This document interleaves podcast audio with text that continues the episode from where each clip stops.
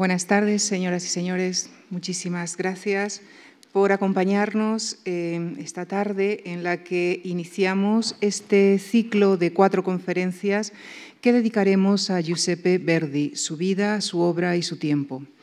Quiero agradecer muy especialmente a quien nos acompaña esta tarde, Rafael Banús, por su buena disponibilidad y su generosa acogida a nuestra invitación.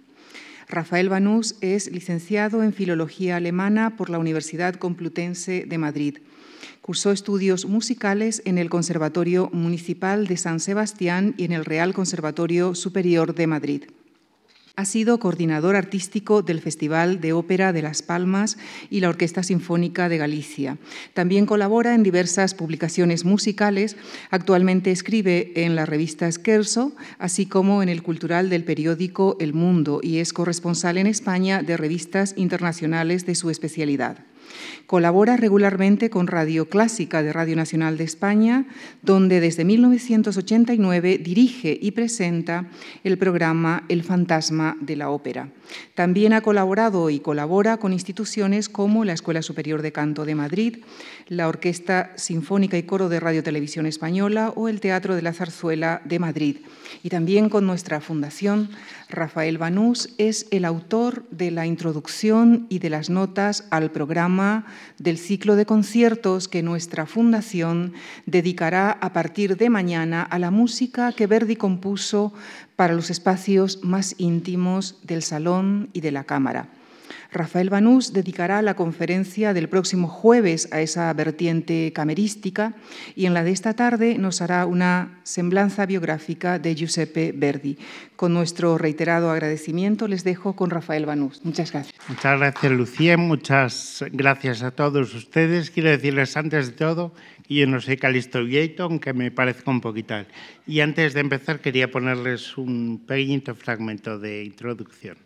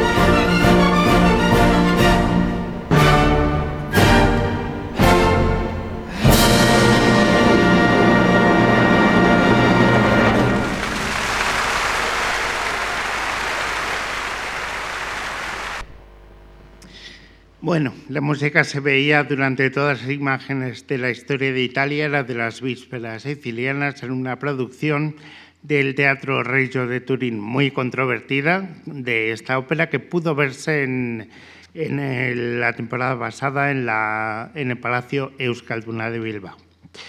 Muy buenas tardes a todos. Quería introducir esta serie de charlas con el comienzo de esta película bastante delirante pero muy ilustrativa titulada W. Verdi, una historia de Italia a través de la ópera enfrentando a los dos compositores cuyo bicentenario celebramos este año, Verdi y Wagner, como representantes de dos culturas antagónicas, pero que han estado siempre condenadas a entenderse. Este verano un espectador espontáneo gritó durante una representación de Nabucco en la arena de Verona Viva Verdi. En 1949, cuando el país estaba sumido en plena posguerra tras la terrible ocupación y posterior conflagración bélica, en una función de la misma ópera en el Teatro San Carlos de Nápoles, protagonizada por María Calas, se oye un Viva Italia que estremece las entrañas al final del va pensiero. Y es que el célebre coro de hebreos es casi como un segundo himno para los italianos, el símbolo de su libertad, una libertad ganada con tanta sangre, sudor y lágrimas. Y Verdi, aunque no fue el único, puso como nadie música a ese sentimiento que latía en el corazón, para lo que incluso no dudó en recurrir en ocasiones a la vulgaridad. Dio además la casualidad de que su nombre diera lugar al, acrónimo Verdi, Vittorio Emanuele, Re d'Italia, en un momento en el que el ideal de patria se estaba gestando. Pero en este ciclo que mañana vamos a empezar, vamos a dedicarnos al Verdi más recóndito, al Verdi del salón, no al de los exaltados frescos patrióticos ni las grandes pasiones, aunque lógicamente también aparecerán. Como curiosidad, diremos también que en 1983 se descubrió un asteroide que fue bautizado con el nombre de Verdi en honor al compositor. Para los italianos, Verdi es mucho más que un gran compositor. Es un personaje fabuloso que la devoción popular de varias generaciones entrelazadas entre sí ha mitificado tenazmente. Cambian las modas, los trajes, pero el mito permanece. Cuando se habla de Verdi es necesario distinguir entre dos personajes, la figura histórica de la que la musicología de los últimos años ha comenzado a trazar tanto el perfil musical como el humano y el Verdi mítico, tan enraizado en la conciencia popular que es el que ha terminado por imponerse en el subconsciente colectivo. Este segundo Verdi, su imagen, que para la mayoría de los italianos se identificó con el Risorgimento, es historia nacional transformada en epopeya. Para establecer la imagen más completa posible, es fundamental indagar en los orígenes del maestro. Según una tradición conservada en la familia, esta procedería de Pontetaro, una pequeña fracción del comune de Fontevivo, en la vía Emilia, a unos 10 kilómetros de distancia de Parma. La misma tradición asegura que los ancestros de la familia Verdi trataban con ganado. Expulsados de sus negocios, se dispersaron por los pueblos vecinos y una de las ramas llegó a Le Roncole, un minúsculo municipio perteneciente a Buseto. El apellido Verdi es bastante difuso, aunque parece que las familias que hoy lo llevan en esta localidad no tienen relación alguna con el maestro. Sea como sea, el abuelo paterno, llamado también Giuseppe, vivía ya en Le Roncole a finales del siglo XVIII y nacieron de él y su esposa, Francesca Bianchi, siete hijos, cuatro mujeres y tres varones. Giuseppe murió a los 50 años en 1798 en la vía pública, junto al convento de los frailes menores de Buseto. El padre del maestro fue Carlo Giuseppe, nacido el 22 de agosto de 1785, que se casó en 1812 con Luigia Utini, dos años más joven que él, una hilandera originaria de Saliceto di Cadeo, en la provincia de Piacenza. Le Roncole está formado por un pequeño grupo de casas de labranza a unos 5 kilómetros de Buseto, adosadas a la iglesia parroquial, una modesta iglesia consagrada a San Miguel Arcángel, pero con cierto empaque y algunas obras de arte, como ocurre casi siempre en Italia. El paisaje, sin embargo, es de una increíble belleza, con esas llanuras que parecen no tener fin, al fondo de las cuales se diseñan los montes lejanos en el horizonte. La vasta llanura, surcada por el Po y sus afluentes, es fértil en pienso y forraje. Los viñedos y los huertos producen abundantes cosechas. En los establos prosperan los rebaños. Los habitantes son tenaces en el trabajo de la tierra y despiertos en los mercados, y el bienestar económico se extiende por este tranquilo rincón de la tierra. Pero el deseo por aumentar las ganancias espolea a los campesinos y a los comerciantes, que son de espíritu ardiente y apasionado. Hablan y gesticulan con vivacidad, transmitiendo así el calor de sus sentimientos. Quizá esto lo hayan heredado algunos personajes verdianos, algo altivos y orgullosos, que no son fáciles de doblegar. Muchas veces el propio Verdi, que llegó a cultivar su propio vino y le gustaba disfrutar de los placeres de la vida, que permaneció muy arraigado siempre a esta tierra, se consideraba a sí mismo como un campesino de la Róncole, como le hace decir el escritor austríaco Franz Werfel en su maravillosa novela de la ópera. Incluso los jóvenes progresistas de la escapillatura, como insulto, decían que en su música se oye siempre la azada, sin saber que con ello no podían hacerle mayor elogio. Por eso los habitantes de esta zona aman también tanto la música y no es sorprendente que la región haya dado a tantos talentos en este campo, desde el director Arturo Toscanini, un verdadero ídolo en Parma, que debutó a los 19 años dirigiendo precisamente a Ida, hasta el tenor Carlo Bergonzi, por no citar sino a dos de los más ilustres, y son frecuentes las bandas de música de aficionados, en las que se junta la gente común con las personas cultas, los altos funcionarios y los nobles de alta cuna, para aplaudir o desaprobar con pasión y juicio sagaz, aunque no siempre acompañado de un firme conocimiento, las ejecuciones musicales. Carlo Verdi tenía una hostería donde se servían vino y licores, en una casona a pocos pasos de la iglesia. Las habitaciones inferiores servían de bodega y las de arriba, angostas, mal arregladas y con poca luz, de pequeña vivienda. El negocio daba pocos ingresos y Carlo Verdi vendía sal y comestibles y de vez en cuando se dirigía a las villas vecinas, mientras la mujer se encargaba de las tareas domésticas. El matrimonio además cultivaba un pequeño huerto y así salía adelante.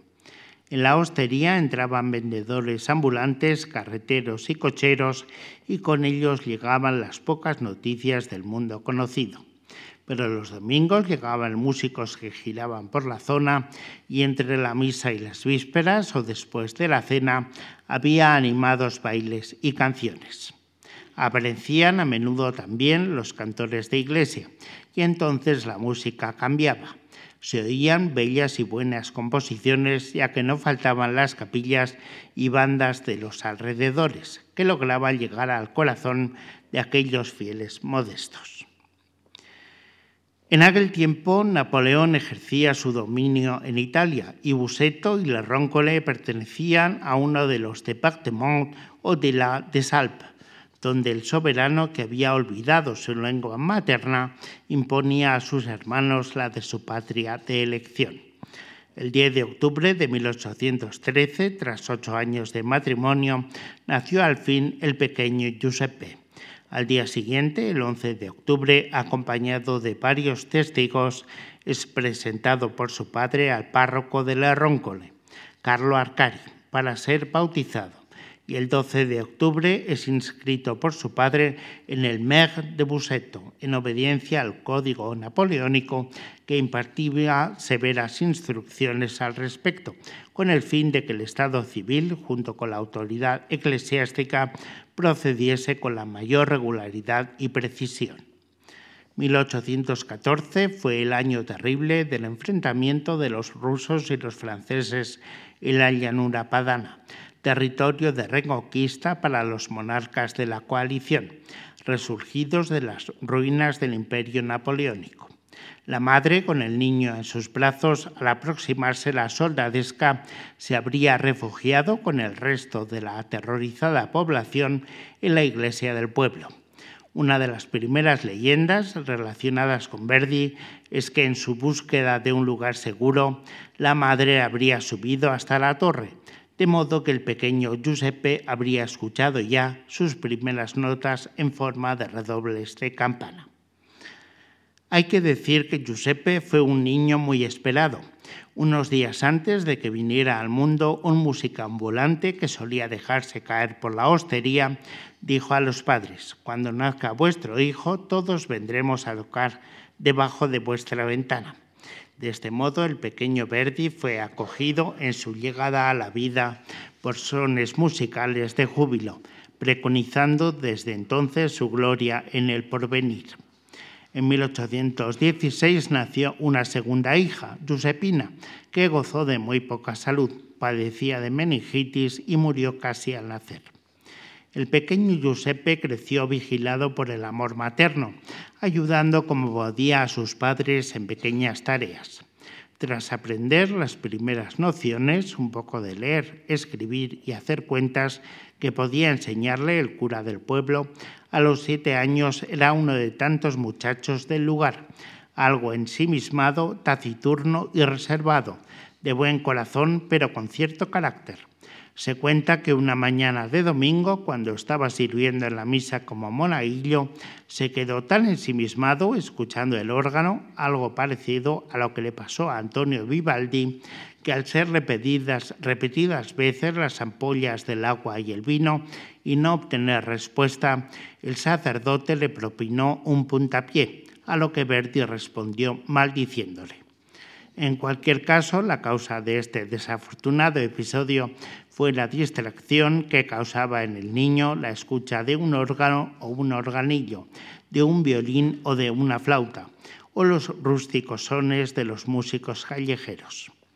Todo ello llevó a Carlo Verdi a comprarle una pequeña espineta para que el pequeño Giuseppe empezase a ejercitar los dedos, seguramente aconsejado por el organista del pueblo, Pietro Paistrocchi, que había observado cómo lo miraba con atención cuando tocaba de memoria, porque aún no sabía leer música, arias, rondos, cavatinas y cabaletas de las óperas de moda. En sus divertidas memorias, el director de orquesta, Ricardo Muti, relata cómo escandalizó a los parroquianos cuando en plena misa se puso a tocar al órgano el brindis de la Traviata.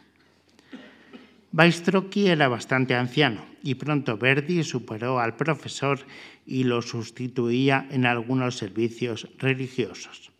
A los 10 años murió el cura de Roncole y Verdi fue enviado a Buseto, recorriendo a pie todos los domingos y festivos cinco kilómetros hasta allí y otros cinco de vuelta para ganarse 36 francos al mes, que posteriormente subieron a 40 por tocar el órgano de la iglesia, casi la misma cantidad de los ingresos obtenidos por su padre en la hostería y sobre todo un sueldo fijo. En noviembre de 1823, Verdi fue admitido en el gimnasio o instituto de Buseto y asistió a las lecciones de gramática inferior en la clase del canónigo don Pietro Seletti. Pero Antonio Valezzi, que había animado a enviar al muchacho a Buseto, buscaba nuevos alumnos en la Escuela de Música Municipal, de larga tradición. La ciudad de Buseto, con una población de pocos miles de habitantes, había sido la antigua capital del estado de los Palavicino, una antigua familia que había dominado la ciudad hasta mediados del siglo XVII y favorecido especialmente las artes con numerosas y bellas iglesias y ricos palacios.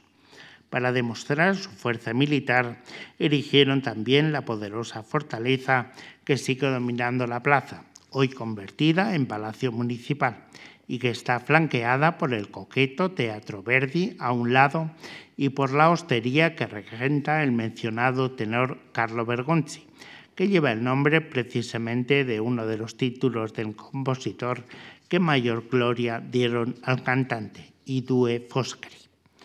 Desde mediados del siglo XVI existía una escuela pública y anteriormente dos importantes bibliotecas, de las que Verdi haría uso con avidez, la de San Bartolomeo y la de los frailes franciscanos, donde había incunables hasta del siglo V. El gimnasio se remonta también a aquella época. Los jesuitas enseñaban gramática y retórica hasta su supresión en 1768 y fueron entonces instituidas por el gobierno ducal dos cátedras, una de teología dogmático-moral y otra de filosofía. Para la mayoría de las gentes de la pequeña ciudad y sus alrededores, en el antiguo ducado de Parma, como para muchos de otros lugares, el cambio realmente importante de la conquista de Napoleón fue el sometimiento de la Iglesia Católica a las nuevas repúblicas, que confiscaron y vendieron sus tierras, algo así como ocurrió en España años después con la desamortización de Mendizábal.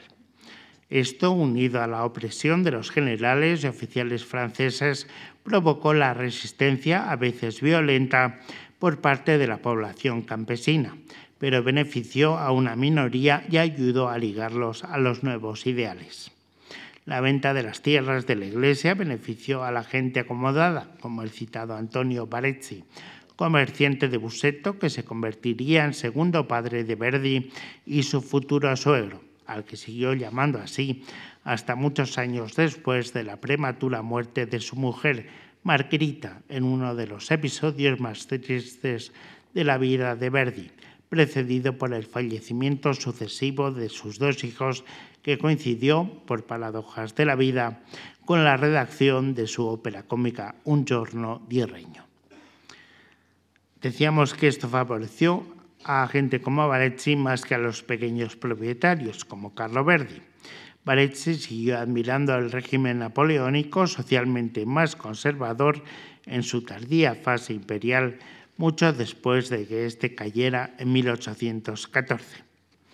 Bajo el restaurado Ducado de Parma, un premio de consolación para María Luisa, la mujer austríaca separada de Napoleón, que sin embargo lo gobernó con mano maternal, Barezzi y su pariente Giuseppe de Maldé formaban el centro de un grupo de ciudadanos que, aunque no necesariamente eran descreídos, eran hostiles hacia los curas.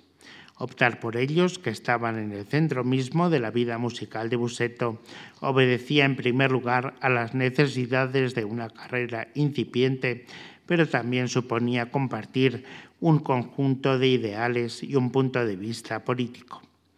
Ferdinando Provesi, que sería el profesor más importante de Verdi en sus años de formación, había estado bajo arresto domiciliario durante el periodo de control austro-ruso entre 1799 y 1801 por robo del erario de la iglesia en la que era el organista.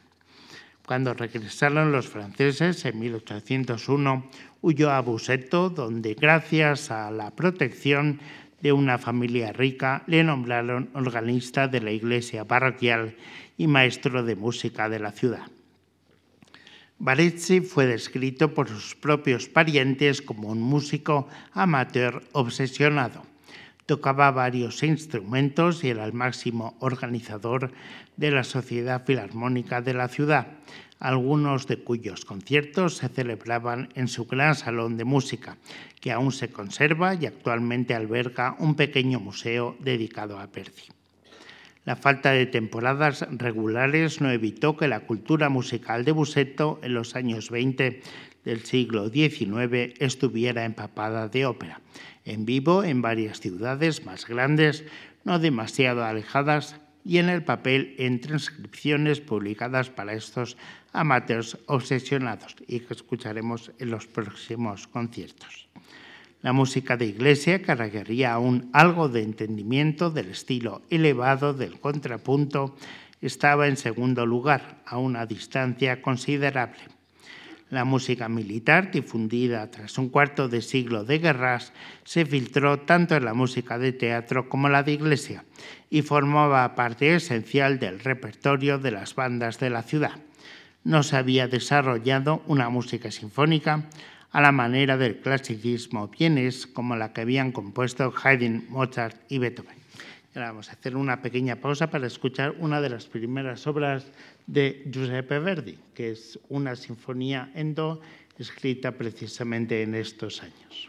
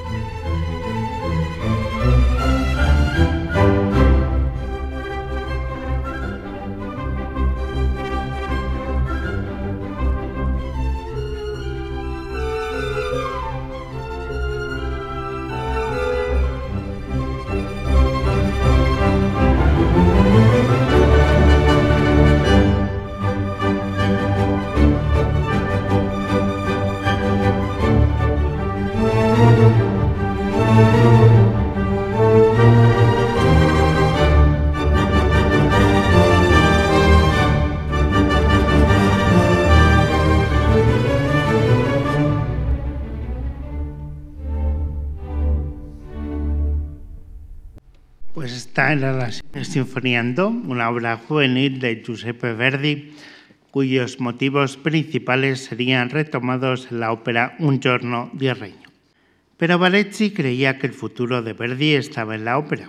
Por ello pidió una beca a las autoridades locales para que el muchacho estudiara en el Conservatorio de Milán, una institución fundada por el gobierno de Napoleón de un nivel mucho más alto que cualquier otra existente en el Ducado de Parma. Aunque el tribunal observó la genuina imaginación de su contrapunto, era demasiado mayor, tenía 18 años, para corregir la posición de los dedos en el piano, que no consideraban la adecuada, a lo que se unía su condición de extranjero. No olvidemos que Milán estaba en Lombardía, que era otro estado, con sus propias fronteras y aduanas, por lo que Berti fue rechazado en su examen de ingreso por el mismo centro que habría de llevar su nombre en el futuro. Sin embargo, Valecci no cejó en su empeño y no solamente se ocupó de la manutención del joven, que para entonces ya era un auténtico orgullo local, sino que le pagó las clases particulares con Vincenzo Laviña, un erudito compositor de 66 años que en su momento había disfrutado de un pequeño éxito en el teatro lírico. Sus lecciones consistían casi exclusivamente en hacerle trabajar el contrapunto y la fuga. El anciano, formado en la escuela napolitana del siglo XVIII, insistía en que el único modelo bueno era el maestro Giovanni Paisiello, por la limpieza y sencillez de sus líneas frente a las ruidosas innovaciones de Rossini, por lo que Verdi dejó de enseñarle sus obras no paiselianas. Verdi estudió las sonatas para cuerda de Arcangelo Colelli y es posible que analizara a otros maestros de los siglos XVII y XVIII como Alessandro Scarlatti, Francesco Durante, Leonardo Leo o Benedetto Marcello, entre otros. Por lo tanto, sus posteriores y continuas confesiones acerca de su ignorancia musical no encajan con el contenido de la biblioteca que poseía, en la que había una gran variedad de partituras antiguas y modernas desde Palestrina hasta Wagner. En Milán tuvo también su primera experiencia como director. Fue en abril de 1834 en la Sociedad Filarmónica, un conjunto mayoritariamente amateur, pero de mucha más enjundia y sin duda más capacitado que el de Buseto, que contaba con miembros de familias de la más alta nobleza, uno de los cuales cantaría el solo de bajo en la primera audición italiana del Stabat Mater de Rossini. Verdi asumió el reto porque era la única persona capaz de seguir la obra con la partitura completa y salió victorioso a pesar de los recelos iniciales de algunas damas y caballeros al ver a aquel joven espigado y no adecuadamente ataviado, ya que en vez de limitarme al acompañamiento, empecé a dirigir también con la mano derecha. Nueve meses antes de aquel concierto había muerto en Buseto el antiguo profesor de Verdi, Ferdinando Provesi. El resultado fue la guerra civil que hubo en la ciudad por la propuesta de que le sucediera a su alumno, para lo que habrían de esperar a que terminara sus estudios. Mientras tanto, la sacristía de la iglesia universitaria nombró a un forastero, Giovanni Ferrari, sin concurso alguno. Verdi y sus seguidores acudieron al gobierno de Parma para imponerlo e incluso se llegó a la violencia con una pelea en la propia iglesia en la Navidad, con el resultado de que el 20 de abril de 1836 Verdi firmó un contrato por nueve años, renovable cada tres, como maestro de música de la ciudad. Cuatro días antes se había comprometido oficialmente con Margherita Parezzi y el 4 de mayo se casaron. Durante un tiempo el trabajo supuso dar cinco clases particulares a la semana a 13 jóvenes de Buseto, además de componer y dirigir conciertos para la Sociedad Filarmónica con dos meses de vacaciones al año. No es de extrañar que después de seis meses Verdi preguntara si seguía libre el puesto de Monza, una ciudad grande cerca de Milán que ofrecía un salario mejor, al que había renunciado por Parecci, ni que cesara en cuanto se lo permitió el contrato, tres años después, aunque sus proyectos en ese momento todavía eran inciertos y en su carta al alcalde se lamentaba de no haber sido tan útil como le hubiera gustado para ese pueblo infeliz que es el mío. Después de un viaje de luna de miel a Milán, la joven pareja, ambos con 22 años, se instaló en, un buen piso de Buseto, pagado necesariamente por el padre de la novia, este breve periodo de vida familiar estuvo entrelazado con el ascenso de Verdi en la ópera. La Sociedad Filarmónica tocaba sus aberturas y otras obras y publicó varias canciones entre 1838 y 1839. Después de un periodo relativamente largo de gestación, su Rochester, reconvertido en Oberto, conde di San Bonifacio, se tocó en la Scala de Milán el 17 de noviembre de 1839, con un éxito moderado entre el público y la crítica. Se dieron 14 representaciones más esa misma temporada y se estrenó en Turín y de nuevo en la Scala al año siguiente. Verdi aún no lo había dado todo, pero era un compositor al que había que ver y oír con un lenguaje que no tenía que ver con sus antecesores por su fuerza y su vigor. Para entonces también había entrado en su vida la soprano Giuseppina Stroponi, su musa, confidente, asesora, compañera y finalmente su esposa.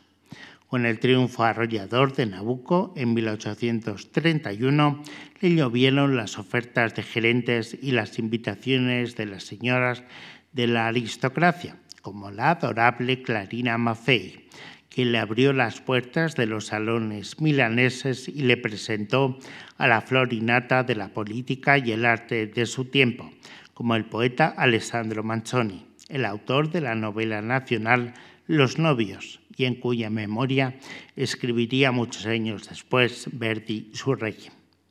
Una nueva voz, desde luego, se había abierto camino, la del autor que pondría música a los ideales patrióticos de unidad y liberación. Verdi lo había conseguido.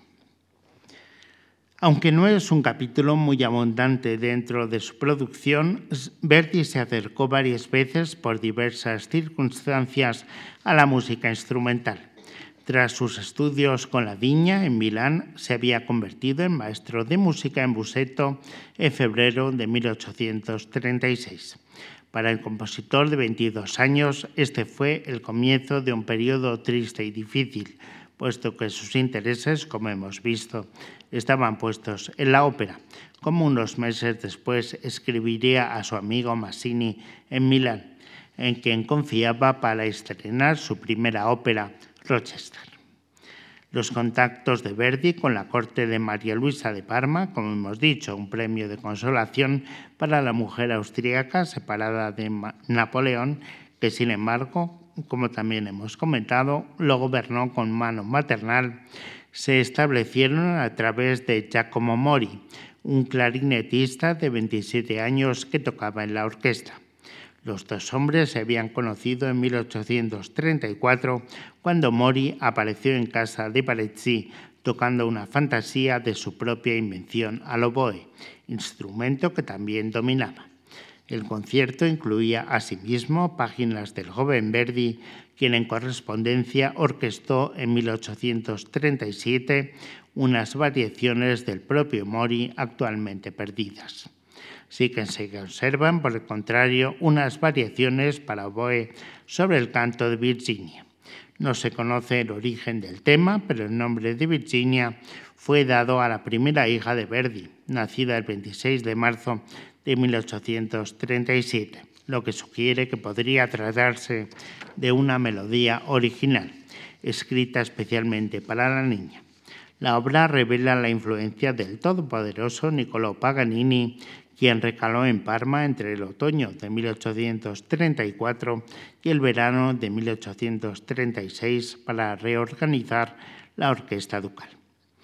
Otra página destinada a la corte de Parma parecen ser las variaciones para piano y orquesta sobre una romanza de la ópera Tebaldo e Isolina de Francesco Morlacchi, operista hoy un tanto olvidado pero de gran renombre en su tiempo puesto que Verdi pidió a la reina si podía tocar una pieza para piano y orquesta en el tradicional concierto del 12 de diciembre con ocasión de su cumpleaños.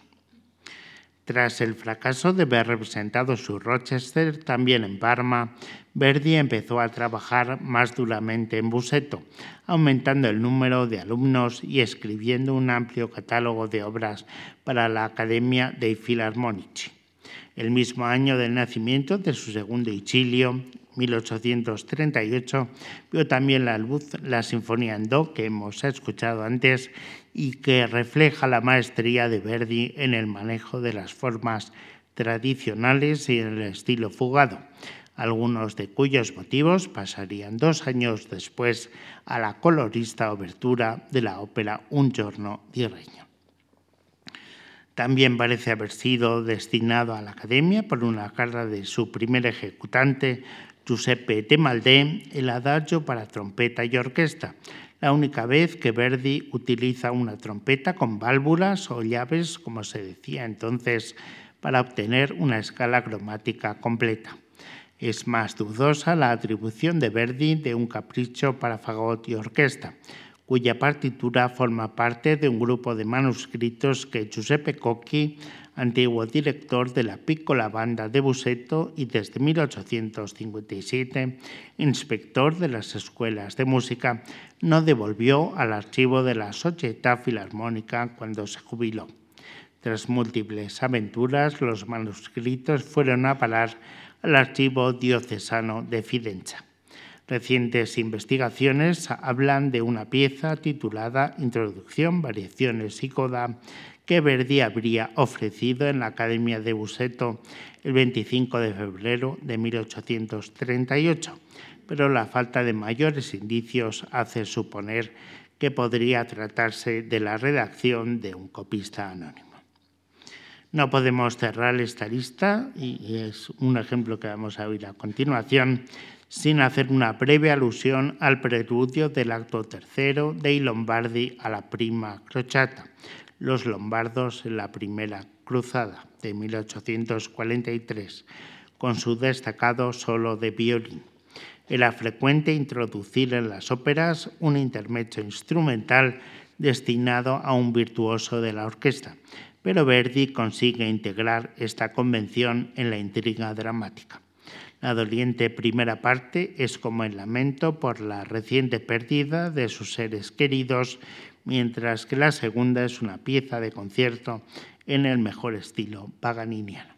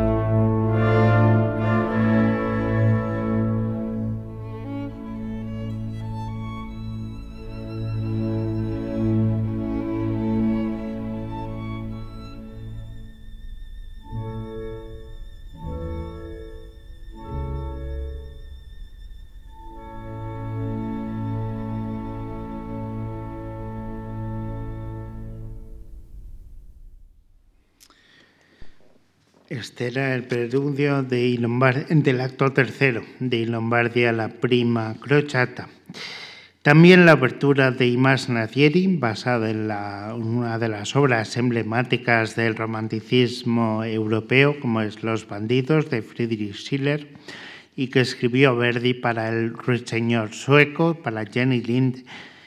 Eh, también la abertura contiene un destacado solo de violonchelo y fue escrito para el solista de la orquesta del Covent Garden de Londres, donde se estrenó la ópera para Alfredo Piatti, que había sido compañero de Verdi en sus años de estudio en Milán. Un fragmento que es como una plegaria llena de dramatismo, y es que Verdi sabía ella expresar, eh, hacer de estas piedras de virtuosismo, relacionarlas con el drama que venía a continuación. Y vamos a escuchar.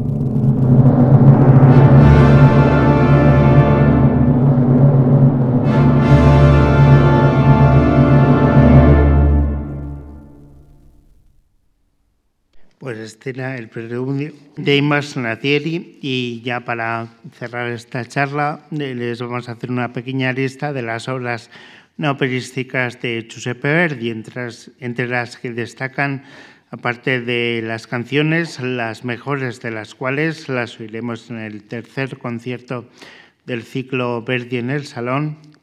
Por supuesto está la misa de Requiem y su antecedente, la misa por Rossini, escrita junto con otros compositores, el himno de las naciones, una obra un tanto circunstancial, y las cuatro piezas sacras, cuya primera audición fue el 7 de abril de 1898, una de las más importantes obras tardías de Verdi, donde llevó al máximo esplendor su idea de que había que volver a los antiguos maestros para aprender de ellos, como podemos apreciar en el tratamiento polifónico que a veces nos hace recordar a Palestrina. También está su estupendo cuarteto de cuerdas que escucharemos mañana y bueno, algunas eh, pequeñas páginas, entre otras una Ave María para soprano y cuerdas que vamos a escuchar porque, por supuesto, en una charla sobre Verdi hay que escuchar algo de voz y esto va a ser además en la estupenda voz de la soprano chilena Cristina Gallardo Domás, esta pequeña joya escrita en 1880 por Giuseppe Verdi.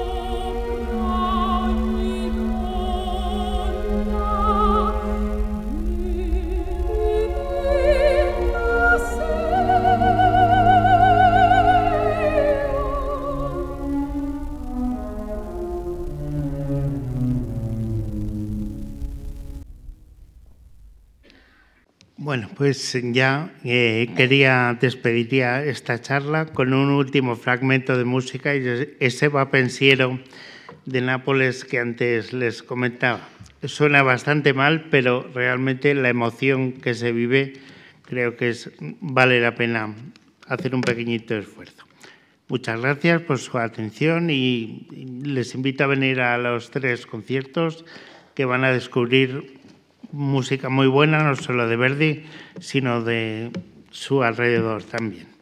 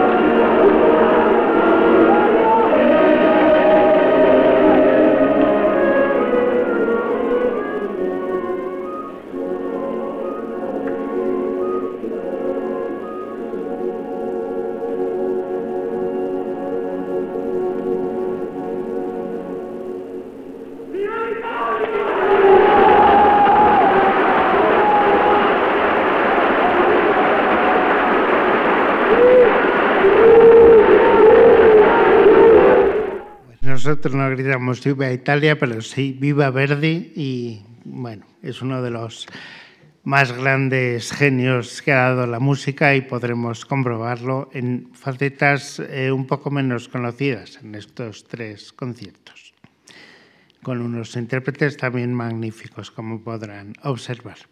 Pues nada, desde aquí les invitamos a que vengan a estos conciertos.